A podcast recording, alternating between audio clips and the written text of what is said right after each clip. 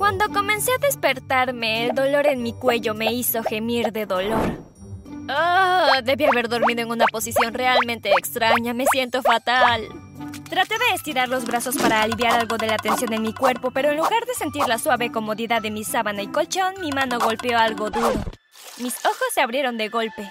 ¿Dónde estoy? Realmente no podía ver nada. Todo lo que podía sentir era madera dura debajo de mí. Un rayo de luz entraba por un agujero en el costado de la madera, así que me incorporé y espié por el agujero. ¡Ay, Dios mío!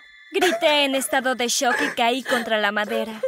¿Estoy teniendo algún tipo de sueño extraño o algo así? Volví a mirar por el agujero. Cuando vi la escena frente a mí, supe que no era un sueño. Todo lo que podía ver allí afuera era un vasto océano que contenía hacia el horizonte. Mi corazón comenzó a latir tan fuerte y el pánico se apoderó de mi cuerpo. Empecé a gritar y a chillar. ¡Ayuda, ayuda, por favor, que alguien me ayude! Empecé a tocar alrededor mío. Obviamente estaba en una especie de caja, pero no tenía idea de cómo había llegado allí. Comencé a martillar los lados de madera. ¡Ayuda, ayuda! Estoy atrapada en esta caja, por favor, ayuda. Miré por el agujero de la caja para ver si había alguna señal de vida, pero no pude ver a nadie. Me dejé caer al suelo. Las lágrimas fluían por mis ojos. De repente escuché el sonido de pasos cerca. Salté y miré por el agujero. Efectivamente, pude ver a algunas personas viniendo hacia la caja. ¡Ayuda, ayuda! Pero en lugar de venir a ayudarme, se quedaron allí riéndose de mí. ¿Qué estoy haciendo aquí? Exijo saber qué sucede. ¿Dónde están mis padres? Tus padres son los que te pusieron aquí. Pero antes de continuar, asegúrate de dar me gusta, suscribirte y presionar la campana de notificación o podrías terminar siendo abandonado en el medio del mar como yo. Probablemente debería empezar por el principio para que esta historia tenga más sentido. Mi vida era bastante normal para ser honesta. Me llevaba bien en la escuela y tenía muchos amigos. No tenía la mejor relación con mis padres, pero estaba bien. Nunca sucedió nada extraordinario hasta que mi primo vino a visitarnos un fin de semana. Diana, tu primo Lucas viene de visita. Queremos que lo hagas sentir bienvenido, ¿de acuerdo? Claro, puede venir y pasar el rato conmigo y mis amigos. Pero cuando conocí a Lucas pensé que era un poco raro. Lo primero que hizo cuando llegó a nuestra casa fue ir directo a la cocina y empezar a beber jugo de pepinillos. ¡Ew! Eso es asqueroso. No critiques sin probar. Eh, no gracias. Entonces, ¿cuándo voy a conocer a todos tus amigos? Aunque pensaba que era un poco raro, les había prometido a mis padres que sería amable con él. Así que decidí darle una oportunidad. Vamos a pasar el rato esta tarde. Puedes venir con nosotros si quieres. Sí, suena divertido. Pero cuando se lo presenté a mis amigos comenzó a actuar de manera extraña nuevamente. Se puso a tomar fotos de ellos sin pedir permiso. En un momento dado le sacó la bebida de la mano a mi amigo y tomó un sorbo. Quiero decir, ¿quién hace eso?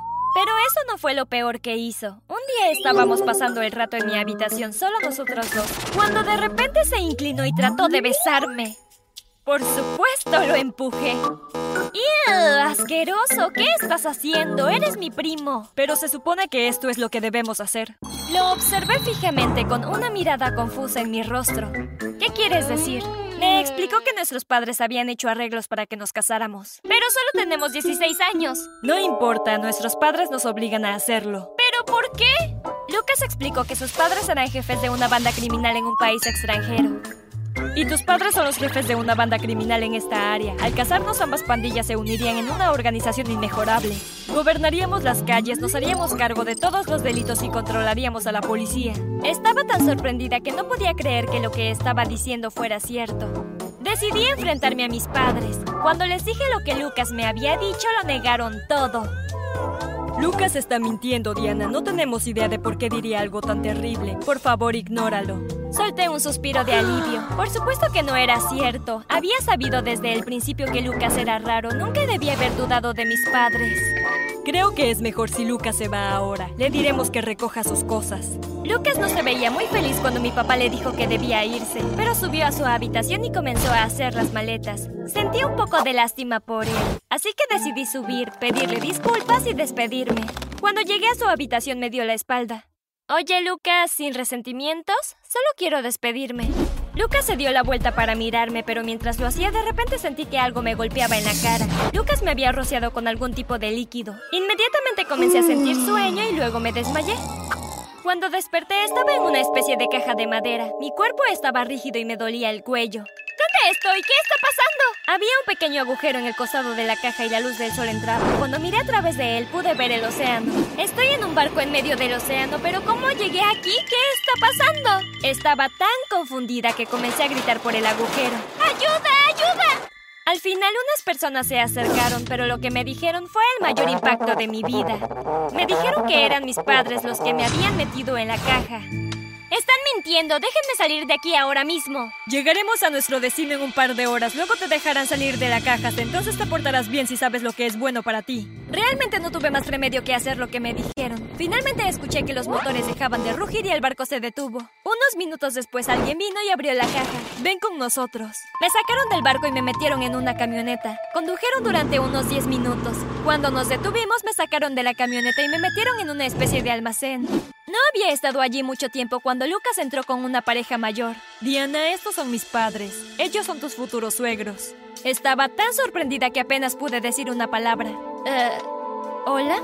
Te quedarás aquí hasta que nos casemos. No te preocupes, te atenderán bien. No podía creer lo que me estaba pasando. Comencé a sentirme realmente desesperada. ¿Cómo pudieron mis padres haberme vendido así? Quería gritar, pero sabía que no me haría ningún bien.